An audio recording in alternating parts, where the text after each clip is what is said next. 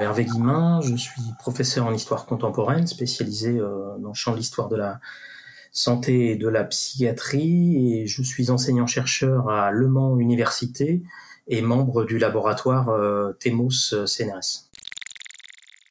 Quand l'épidémie de Covid est, est apparue, j'ai pas réagi tout de suite en, en tant que historien euh, parce que euh, à la fois euh, il y avait des ressemblances entre cette épidémie et, des épidémies anciennes qui me poussaient à faire des comparaisons rapides, le choléra, la peste, la tuberculose et bien d'autres.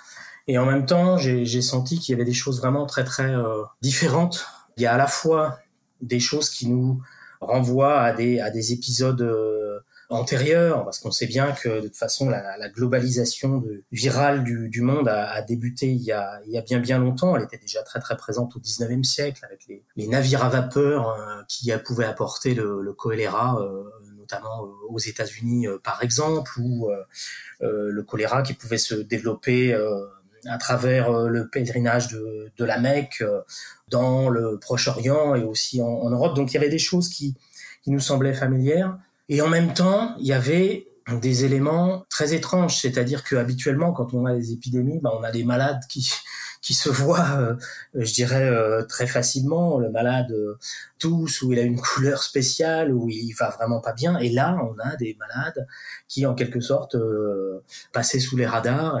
Et donc, la grande difficulté de, de, de cette épidémie, au fond, c'est que c'est une, une, une pandémie qui est à la fois hyper visible, hyper médiatique. On, on a les, les, les cas euh, heure par heure, jour par jour dans le monde entier, donc hyper visible, et en même temps euh, qui peut euh, euh, se, se, diffuser de manière invisible. Et moi, je pense que le, je dirais l'angoisse qui nous a saisi, qui nous saisit peut-être depuis un an, c'est de se niche dans cet endroit d'une épidémie hyper visible et en même temps qui menace par son invisibilité.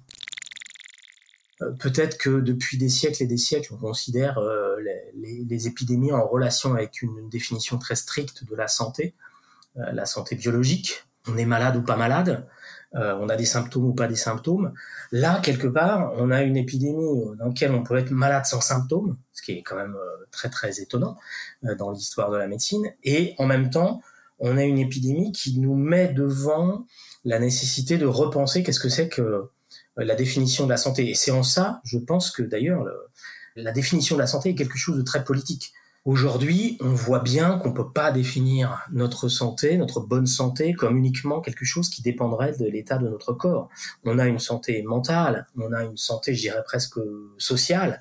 Et donc, ce que, ce que la Covid a, mis en évidence, me semble-t-il, c'est la nécessité de penser ensemble toutes ces dimensions. Alors l'OMS depuis 70 euh, ans euh, dit que la santé, c'est la santé euh, du corps, c'est la santé de l'esprit, mais c'est aussi la, une dimension sociale, voire environnementale des, de notre santé. Mais là, pour la première fois, je pense qu'on on a une voilà une réflexion collective euh, qui met en jeu euh, plein plein de choses sur euh, sur la santé mentale, la santé mentale des jeunes, l'implication en termes de santé mentale des mesures d'isolement, de confinement, tout ça n'a jamais été pensé. À mon sens, les épidémies ont n'ont jamais été jusqu'à introduire des questions de santé mentale. J'en veux pour preuve un autre exemple historique, c'est comment euh, à l'époque de la tuberculose, qui touchait particulièrement les, patients euh, psychiatriques internés dans, les, dans les asiles pour aliénés et les hôpitaux psychiatriques, au moment de la tuberculose, dans les années 1900-1940, euh,